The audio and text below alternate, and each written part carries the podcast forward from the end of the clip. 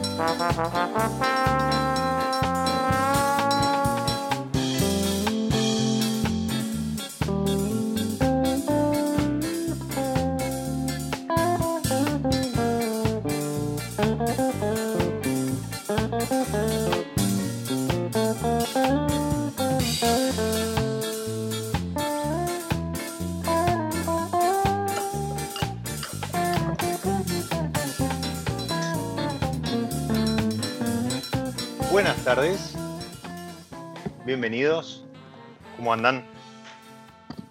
Un nuevo espacio, un- una nueva pausa, la que propone Mi Lado B, episodio episodio, y, mm, y escuchamos a los Dancing Mood, ese ensamble nacional argentino, haciendo esta versión entre ska y reggae de Days of Wine and Roses, ese clásico, estándar de jazz que, que se lanzaba ya por 1963. Ellos lo grabaron en el 2002, lo sacaron en su volumen 2 y mm, toda esta intro es para contarles que hoy vamos a estar hablando eh, en principio con, con uno, eh, el, otro invitado, el otro protagonista estaba, estaba en ruta, ahora, ahora nos va a contar su, su compañero de equipo.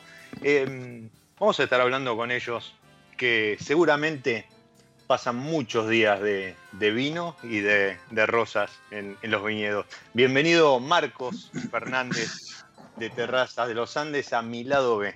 ¿Cómo estás?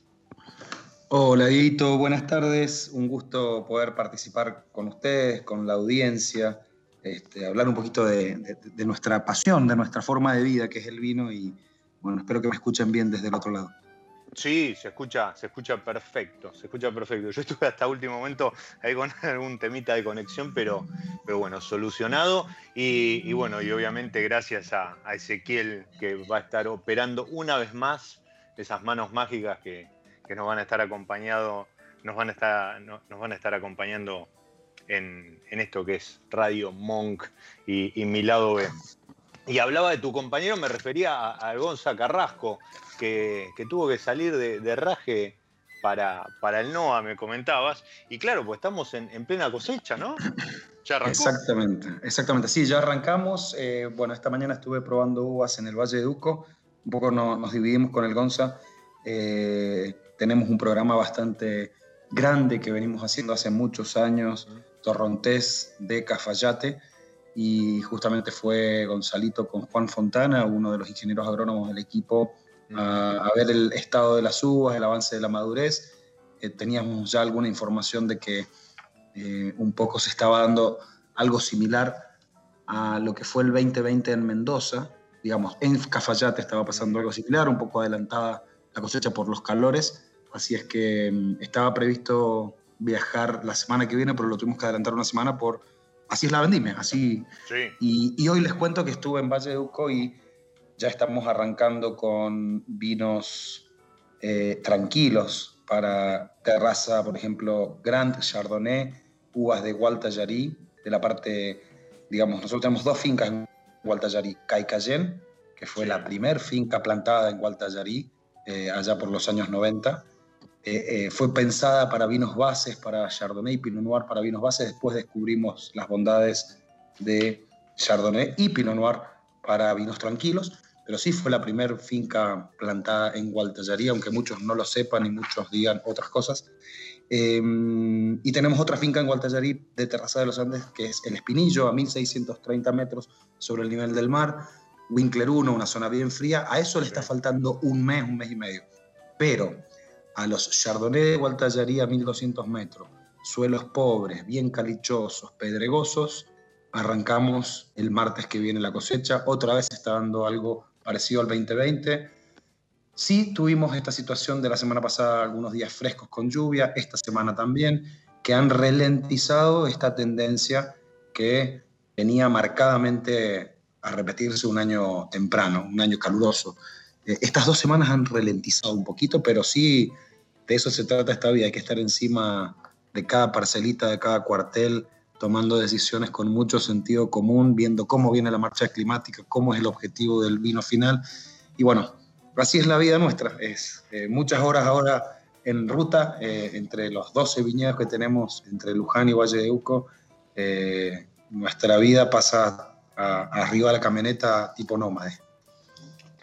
Y mirando, mirando el cielo, mirando las plantas, mirando el suelo, ¿no? Por eso yo decía, días de, de, vinos y rosas, una mezcla, una mezcla bastante interesante. Em, es verdad que el, el, año pasado fueron como tres semanas, ¿no? De, sí, sí, sí. de, anticipación. De, el, año pasado fue, fue muy, para, muy, muy característico. Además de la pandemia, fue climatológicamente muy raro, porque las uvas blancas no se atrasaron, no se adelantaron tanto como las tintas. ¿A qué me refiero?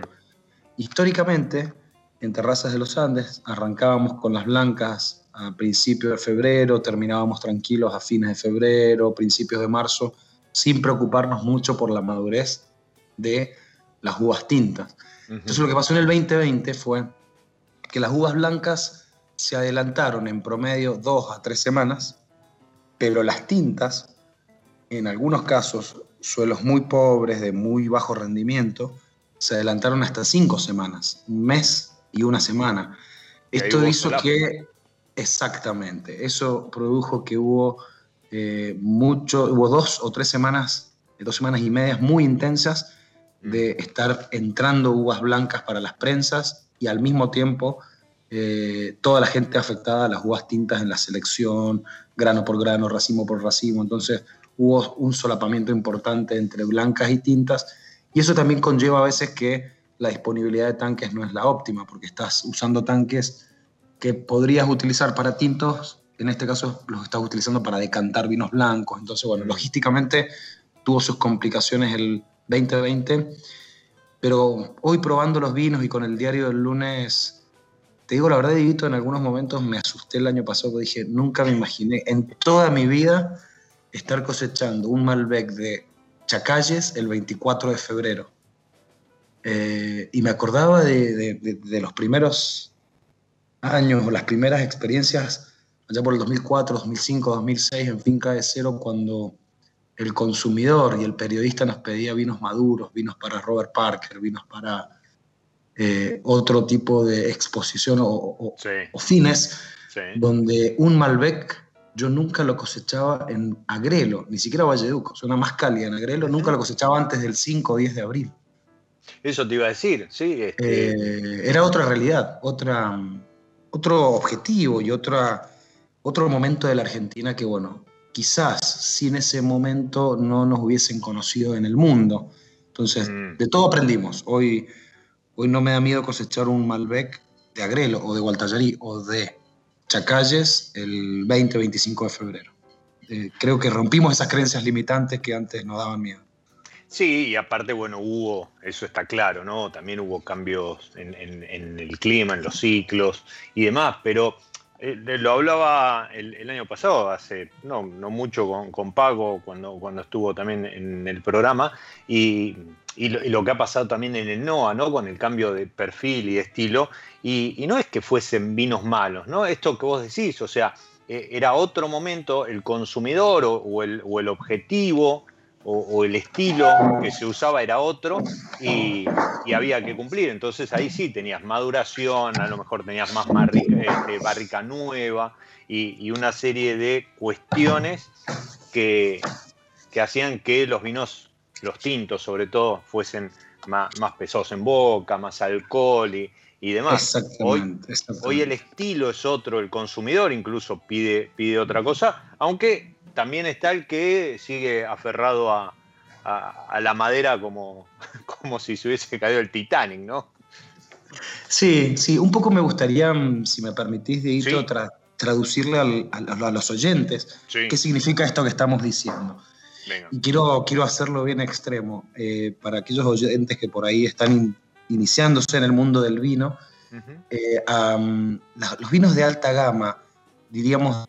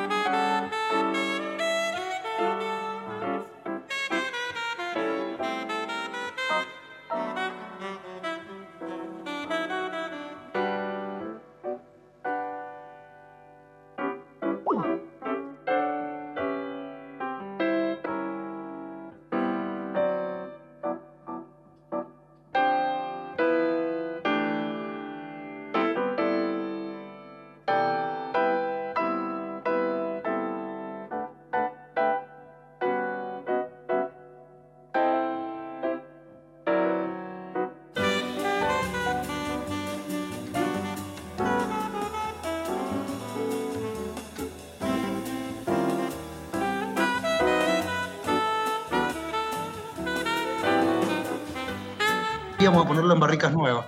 Entonces todo pasado, sobre extraído, sobre maduro y sobre maderizado. Hoy eso cambió para el consumidor. Es como si hoy hiciéramos una taza de té con un solo saquito, con la temperatura adecuada, no moviendo tanto la bolsita, y eso hace que podamos diferenciar las distintas zonas de Mendoza, de San Juan, de Cafayate. Entonces me gusta esto de traducirle al consumidor o al oyente con, con palabras sencillas las grandes diferencias de lo que hemos ido viviendo en la historia de la vinificación argentina. Y aparte, usaste un ejemplo que eh, es perfecto porque eso resulta, el, test que, mencionabas con los tres saquitos, en algo bien tánico.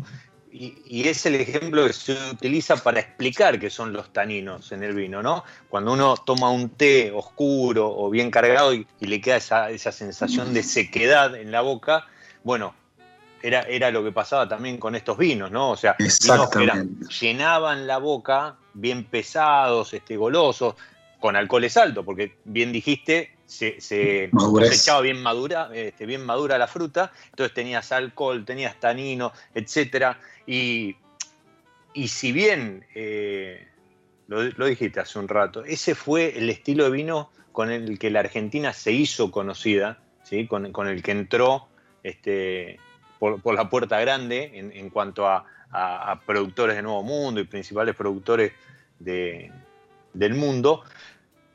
Pero la realidad es que el estilo fue cambiando. ¿Y hoy qué tenemos?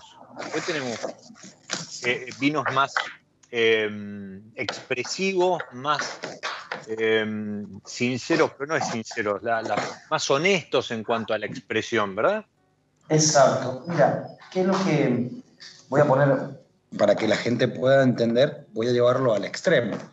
Pasamos de cosechar en abril, mayo a cosechar en febrero, marzo, puntos de cosecha más frescos, alcoholes más bajos, sin tocar el verde, porque también pasó en estos años que aprendimos mucho a manejar el balance en los viñedos, manejar el riego, manejar eh, esto de que la planta se exprese y no tirar racimos por tirar, sino buscar el balance ideal entre canopia y cantidad de uva.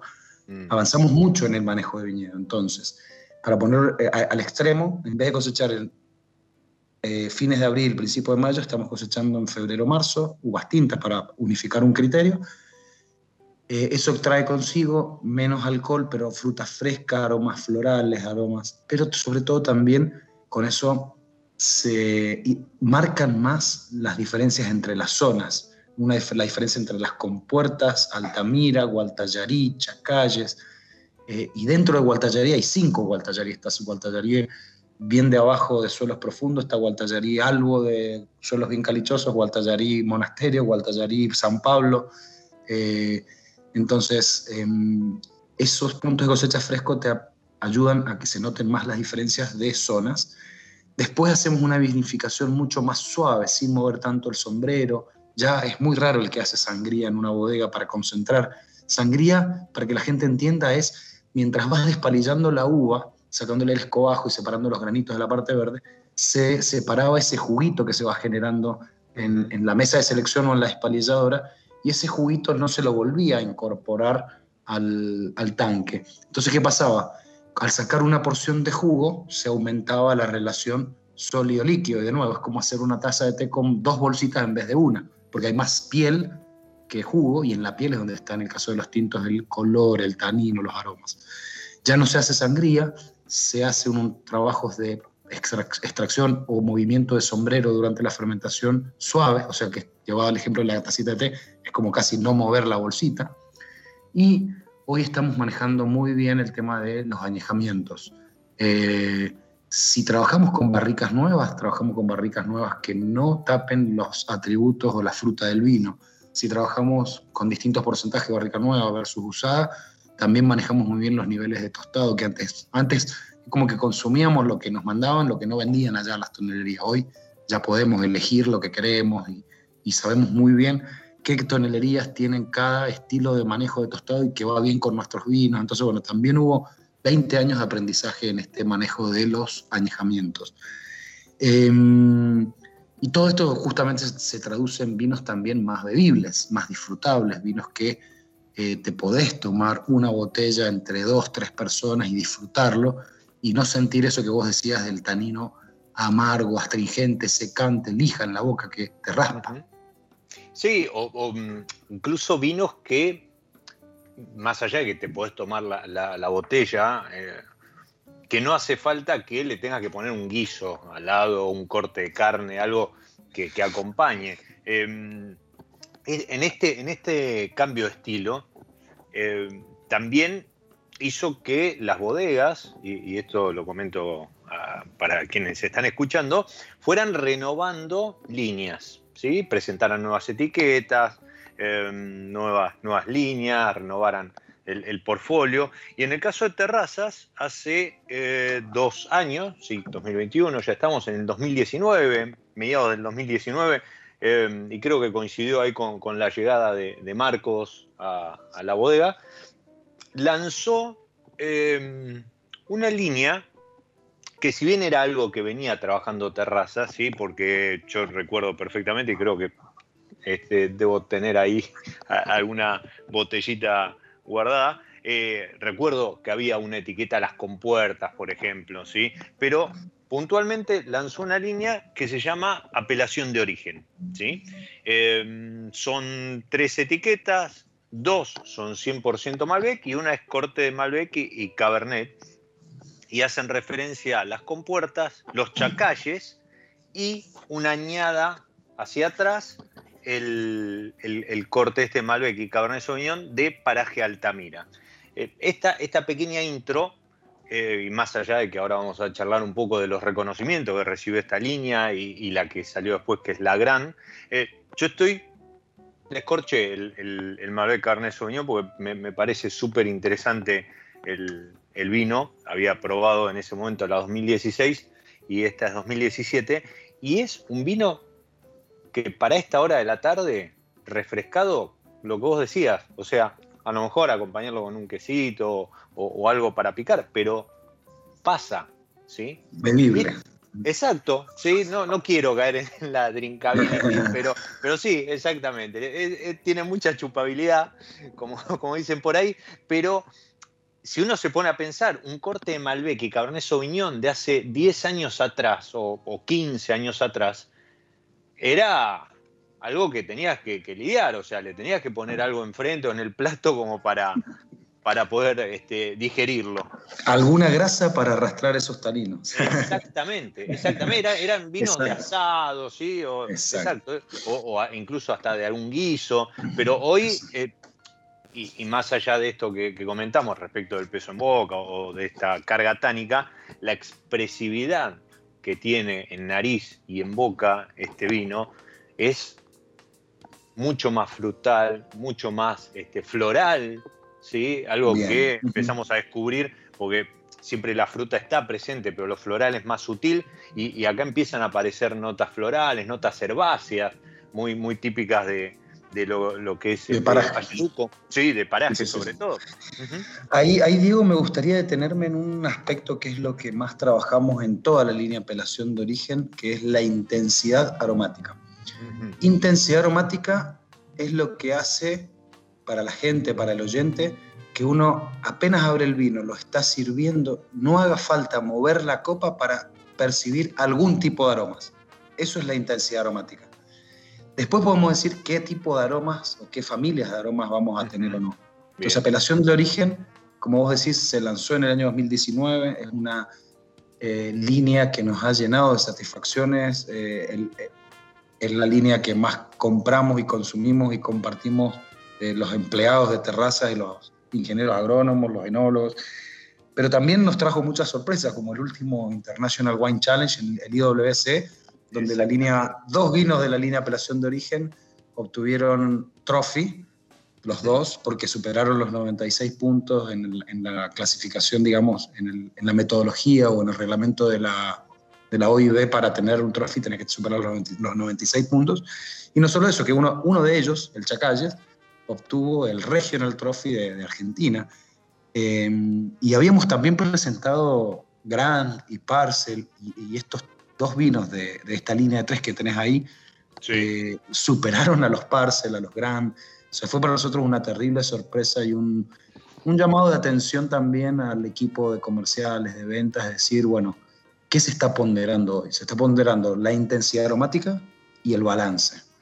Eh, y bueno, estamos súper contentos porque también la recepción, ya habíamos visto que antes, antes de esos premios y antes de los puntajes de de James Ackling, de eh, Descorchados, de Tim Atkin, de Luis Gutiérrez. Ya habíamos visto que la aceptación en el consumidor y en los restaurantes había sido muy buena, muy buena rotación, a pesar de que es una línea que hace año y medio, casi dos, que está en el mercado.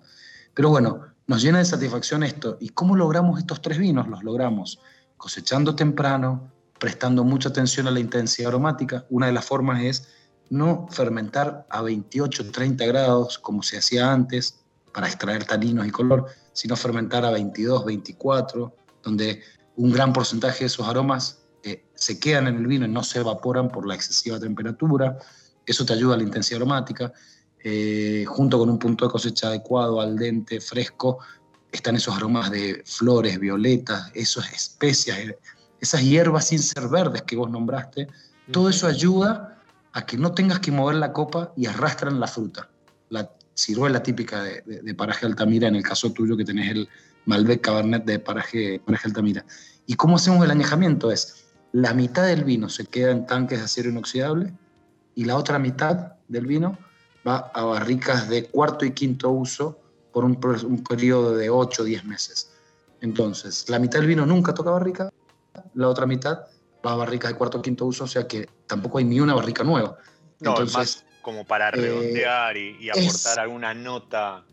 Para redondear los taninos que todavía puedan andar ahí un poquito áspero. Ese es el objetivo de la línea apelación de origen y bueno, estamos súper contentos, ya estamos eh, eh, lanzando algo muy beneficioso para los restaurantes, que es una caja mixta, que logísticamente cuesta muchísimo, nos llevamos muchísimas eh, dificultades desde el punto de vista logístico, porque intercalar en la misma caja dos apelación Las Compuertas, dos apelación Chacalles, dos apelación Altamira, no es fácil, impositivamente tiene que llevar tres códigos de barra, bueno, es toda una logística, pero fue muy bien recibido para por parte de los consumidores que compran online, pero también fue muy bien recibido por los restaurantes que no se ven obligados a comprar tres cajas.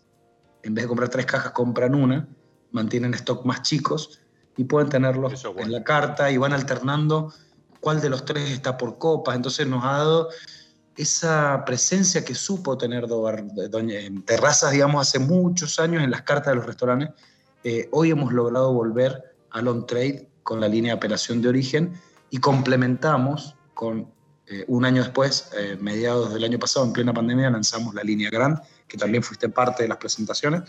Eh, sí que estamos muy contentos con esto, con volver al on-trade, con volver a, estar en boca de, los formadores de opinión, de los bloggers, de los periodistas como vos, de, los lugares especializados y mostrando el cambio, mostrando esto de la frescura, de, que ya terraza no es más eso de sobre maderizado, sobre extraído, sobre maduro, sino que estamos más en el detalle.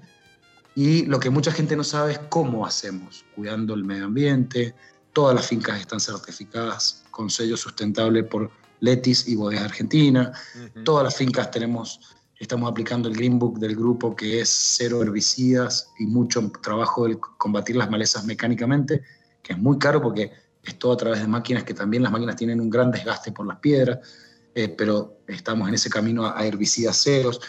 La viticultura de precisión, que es medir, tenemos ahora un batallón ahora, ahora, seis personas en las fincas, recorriendo las fincas todos los días, midiendo solamente el potencial de agua, que es en las hojas, cuánta presión le tenés que aplicar a una hojita para que aparezca una gotita de agua en el pecíolo y eso te indica cuánta agua tiene la planta.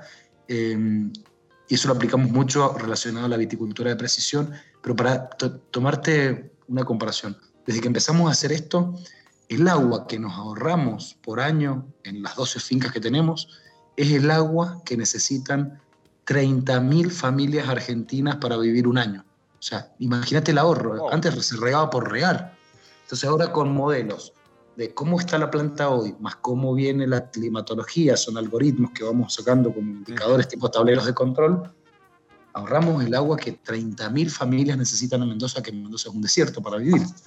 Entonces, por ahí una cosita sola no es nada, pero todo junto, más un programa que tenemos de convertir todos los viñedos eh, a orgánicos en cinco años más, eh, hace que todo el combo esto tenga mucho de conciencia ambiental y mucho de algo que nadie por ahí comenta o sabe, que Yandón y el grupo Yandón y el grupo Terraza siempre tuvo mucha conciencia social, mucho trabajo con la comunidad interna de los empleados y mucho con la comunidad que rodea a las bodegas, a las fincas, las escuelas de verano en tiempos de cosecha para que los hijos de los cosechadores eh, no estén en la calle, eh, los trabajos con las escuelas, los trabajos con la parte cultural de la, parte de, pintura, de arte. eh, más de 15.000 alumnos por año están trabajando en estos programas de capacitaciones y de incentivo. Bueno, siempre fue muy fuerte la conciencia social en el día a día del grupo de, MH, de Luis Butón, Muez Genesis, eh, que abarca Yandón, Terrazas. Ahora se les suma, de los últimos, diríamos, cuatro o cinco años, esto de la conciencia ambiental mm. y que pocos lo saben y pocos se ha comunicado. Lo hacemos por convicción y para dormir tranquilo que le vamos a dejar a nuestros hijos y a nuestros nietos un mundo mejor. Pero hoy yo digo, pucha, hacemos todo, que si juntamos todo es un gran mensaje del cómo hacemos las cosas y eh, este abanico hermoso de 12 viñedos que me siento un suertudo como monólogo para decir, tenemos tres viñedos en las compuertas, eh, tenemos nueve viñedos en las mejores zonas de Valle No quiero decir los mejores viñedos porque hay muy lindos viñedos hoy en día, pero sí en por ahí las apelaciones en las regiones más eh, deseadas por los enólogos. Entonces, bueno, digo, ¿cómo no aprovechar todo esto en vinos más frescos, en vinos que muestran el lugar, con mucha conciencia social y con más conciencia ambiental, que es lo que hoy hacemos en Terrazas de los Andes? Y, te agrego que es, algo que, mm, bueno, yo también vengo de una industria que, eh, está claro que en algún momento tuvo que darse vuelta y empezar a mirar a la comunidad donde está inmersa, porque em, es justamente eso, donde estás inmerso, donde estás haciendo las cosas. Entonces no podés hacer oído sordo a lo que pasa de la tranquera, del alambrado hacia el otro lado. Y, agrego por ahí un par de, nombres eh, en esto que mencionaba eh, Marcos respecto de responsabilidad social empresaria, que como nombre suena demasiado pomposo, pero es esto, ¿no? Eh, ayudar a la comunidad, devolverle algo a la comunidad en la cual uno se encuentra este, desarrollando su, industria, su, tarea. y em, que colaboran con AMEM, que es una asociación que eh, colabora con todo lo que tiene que ver con esclerosis múltiple, CONIN, ¿sí? la famosa CONIN. Eh, este, institución para lo que es nutrición infantil, el Hospital de Niños Noti, y, bueno, y, también una serie de instituciones.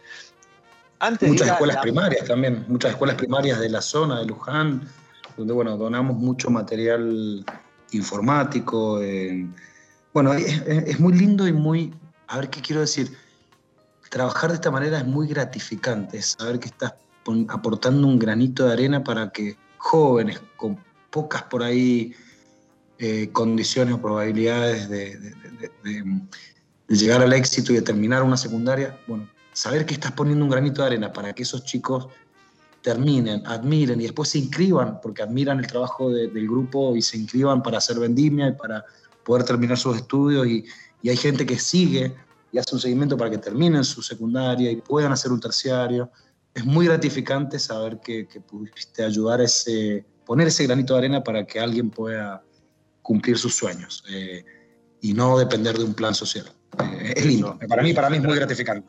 No, seguro, seguro. Ya lo creo que sí. Es, es un poco también eh, acostarse, apoyar la cabeza en la almohada y, saber que uno hizo su, pequeño aporte y, está haciendo las cosas bien para que todo funcione. Antes de ir a la pausa, dentro de la pausa, un par de, cosas que quería agregar. primero agradecer a este, Sofi Matera, Mercedes Barrón y todo el equipo de Feedback ¿sí? que es la, agencia que, al menos acá en Buenos Aires lleva la, cuenta de, Terraza y todo el grupo Mod Genesis, que, me, invitó a ese lanzamiento de, esta apelación de origen, esta línea de apelación de origen, y comentar, y esto va más allá de lo que son los críticos o, digamos la, mirada técnica sobre los vinos o la parte comercial respecto de los restaurantes, que para el consumidor es una línea que hoy creo que está en sugerido de 1.000, 1.100 pesos y tiene una relación precio-calidad excepcional. ¿sí? Em, yo les diría que tomen nota y si pueden eh, hacer la inversión, porque aparte son vinos que se pueden tomar hoy, pero, pero bien se, pueden, se pueden guardar unos años. Em, si pueden hacer la inversión, dense el gusto de disfrutar alguna, alguna de estas etiquetas porque bien vale la, cada, cada peso. Y por otro les lado. Cuento un secretito, les cuento un secretito a los consumidores, a, los oyentes, perdón. esos precios que vos eh, acabas de mencionar son las últimas actualizaciones, o sea que si corren ahora, todavía en algunos... Capaz que enganchan... Biblioteca lo van a encontrar a, 900, 950, abajo de 1000. Bien, bien, buen dato, buen dato. Y lo último, y con esto sí nos vamos a la pausa, eh, más allá del trophy eh, que recibió el paraje Altamira, que fue mejor este, blend eh, tinto de, Mendoza y, el de los Chacalles y demás, el señor con quien estoy hablando, eh, con quien estamos charlando, fue nominado como mejor enólogo en el IWC 2020, que no era algo que él iba a comentar, seguramente porque lo conozco y, es bastante perfil bajo, pero no quería dejar de mencionarlo. Y ahora vamos a seguir charlando de esto que decía Marcos, de la cantidad de viñedos y demás, y por eso el episodio de hoy se llama Viticultores, si bien Marcos y Gonzalo son enólogos, este, y esto lo, charlaba con, un, amigo en común este, en, eh, estos días, pero, pero en la página de, de la bodega presentan a todo el equipo como viticultores y creo que es un concepto mucho más amplio y más abarcativo y me, gustó, me gustó usarlo para presentarlos. Les decía, pausa dentro de la pausa y como siempre jugando con los amigos de San Felicien, hoy dejamos un poquito las variedades francesas y nos quedamos con ese Sangiovese que tanto nos recuerda a la Toscana.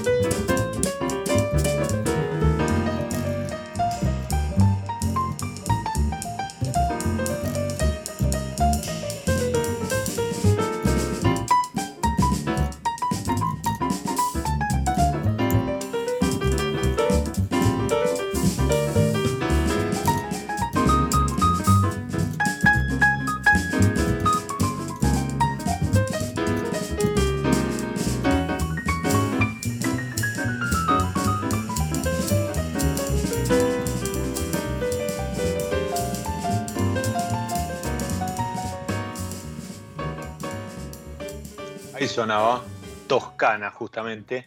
Toscana forma parte del álbum Oinos que lanzó Eugenio Toazán Trío allá por el 2000. Son 11 canciones de un álbum que como subtítulo o, acompañamiento del título tiene nada más ni nada menos que la frase música para beber vino. Así que nada, este, lo pueden buscar en, Spotify y, disfrutar 11 canciones para disfrutar una copa de este compositor mexicano que falleció algo así como hace 10 años, 10, 12 años.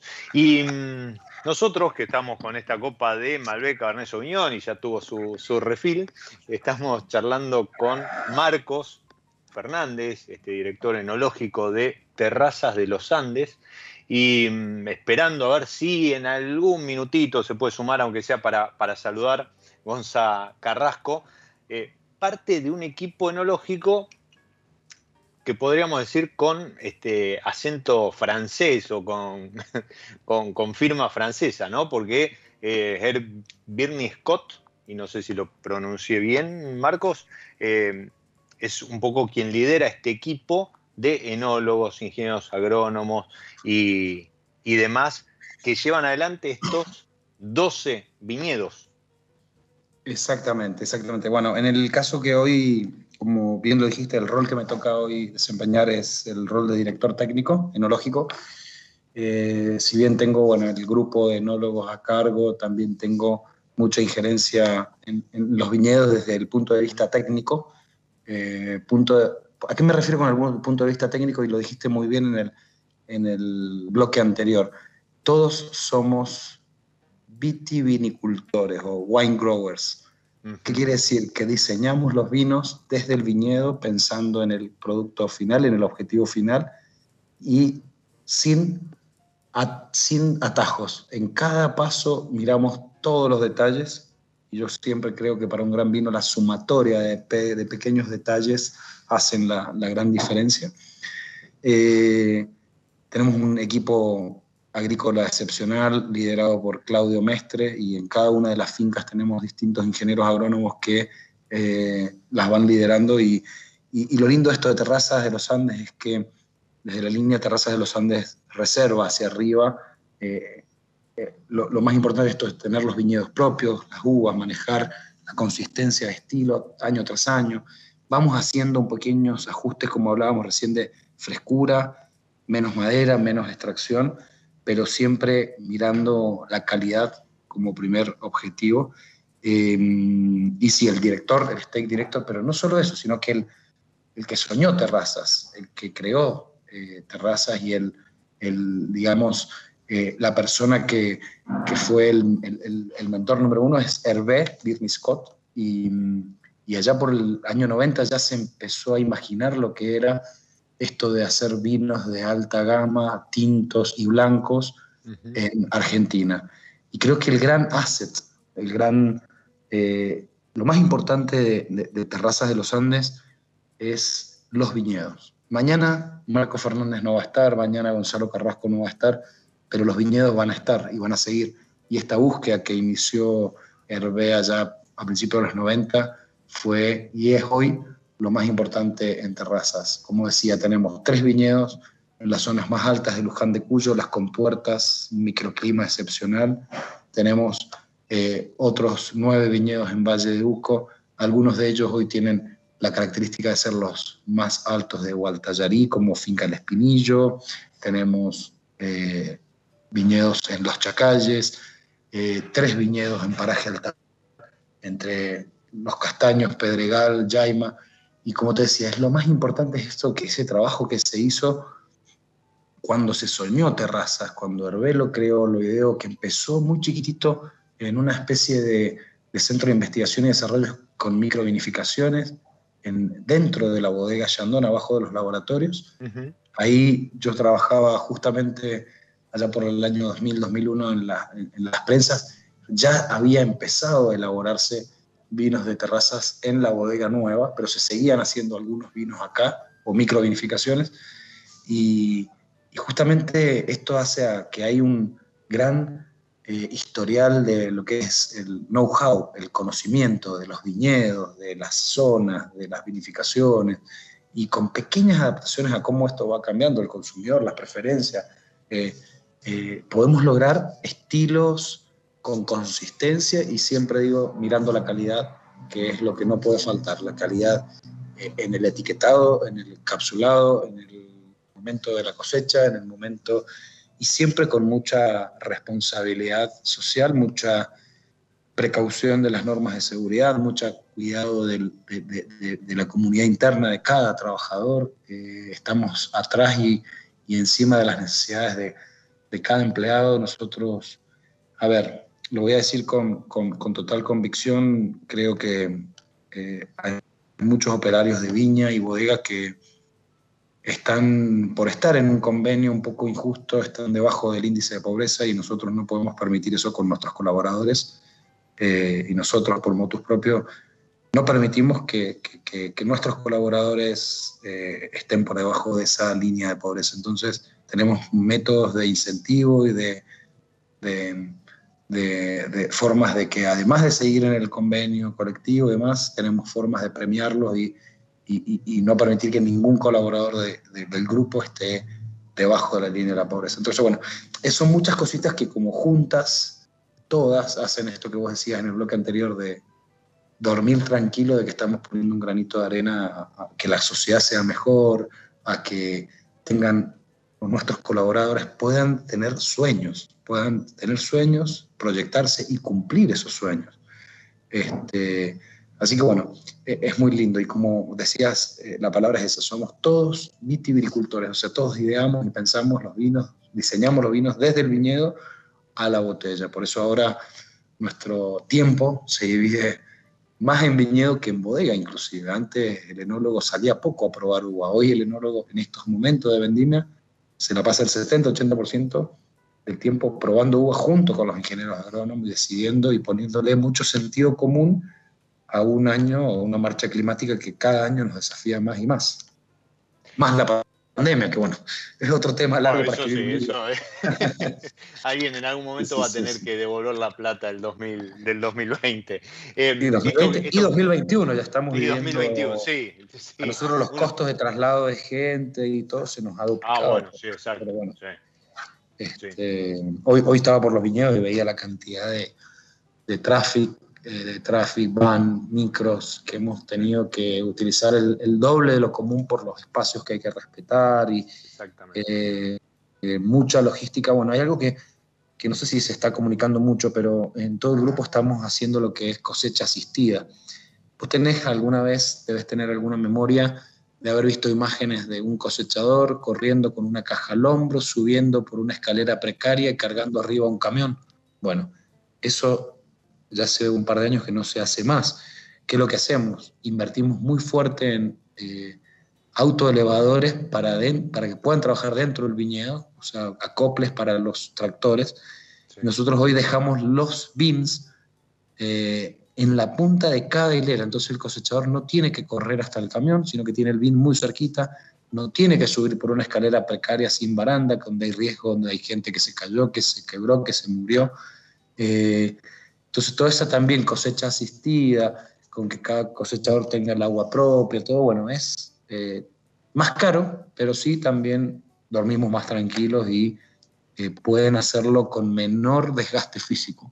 O sea que a, los a lo largo de los años también las articulaciones lo van a agradecer. Totalmente. Y, bueno, esto de la cosecha asistida es algo que llegó para quedarse, porque creemos que hay, hay uvas que se tienen que seguir cosechando a mano más cuando pensamos en la calidad esto de o el vino base o los programas de uvas como apelación, terrazas reserva, eh, parcel, grand. Eh, creemos que es mejor hacerlo manualmente por la calidad. Y lo hacemos cuidando al trabajador y ayudándolo a que no tenga que correr tanto, a que no se rompa el cuerpo, a que eh, su trabajo rinda mejor y, con un precio de ficha muy decente y, adecuado a las condiciones de cada viñedo. No es lo mismo que en el viñedo tengamos 5.000 kilos por hectárea, que el cosechador tenga que caminar mucho para llenar un tacho, a tener 15 o 20.000 kilos por hectárea. Entonces, eh, nos preocupamos mucho por eso, por los beneficios de cada colaborador.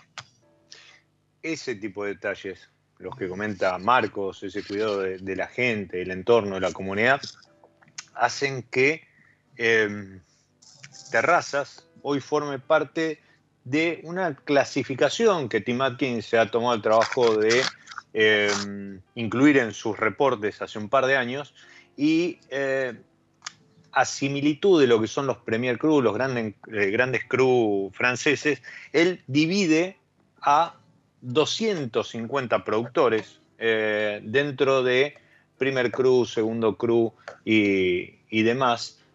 Y en el informe del 2020, el 2021 supongo que estará empezando ahora en estos días, em, incluyó a Terraza de los Andes como una de las este, bodegas Premier Cru o Gran Cru de la Argentina. Y, eso no es solamente eh, buenos vinos o buenos puntajes en los vinos, ¿sí? es mucho más que tal vez no se ve cuando uno descorcha y dice, ¿por qué este vino sale tanto? No sé qué, bla, bla.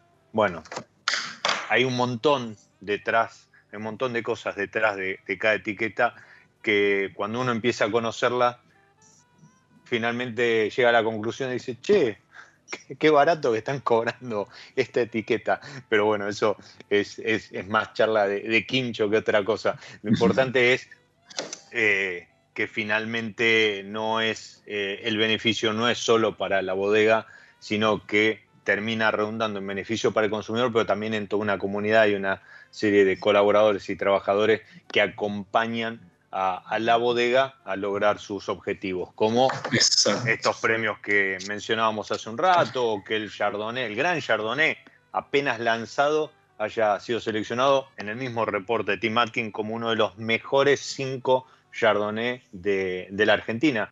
Así que felicitaciones también por, por ese reconocimiento, por los reconocimientos que hablábamos antes. Y mm, nada, decirte que se nos fue el episodio, Marcos. Oh, ya estamos. me faltaban cositas por decir, no, pero eso que vos decías recién, Dieguito, sí. Eh, yo siempre lo resumo con decir, eh, ojalá podamos comunicar, eh, digamos, hacerles saber a los consumidores que en Terraza de los Andes, cada vez que abren una botella, está bueno que sepan lo que hay en la copa, que sepan lo que hay en, en tu copa, en tu botella. Y es esto, todas estas familias atrás, todo el trabajo con conciencia social, con conciencia en el cuidado del medio ambiente, con viticultura de precisión para ahorrar el agua, que es, un, oro en polvo en Mendoza, en un desierto. Eh, muchos consumidores no saben que, sí, cada vez más, pero muchos consumidores no, no saben que de toda la superficie de Mendoza solamente el 3% está cultivado, porque la falta de agua. Y, y no solo de ese 3%, más de la mitad no es uvas, no es vid. Está la, floricultura, la fruticultura, la olivicultura, la ganadería.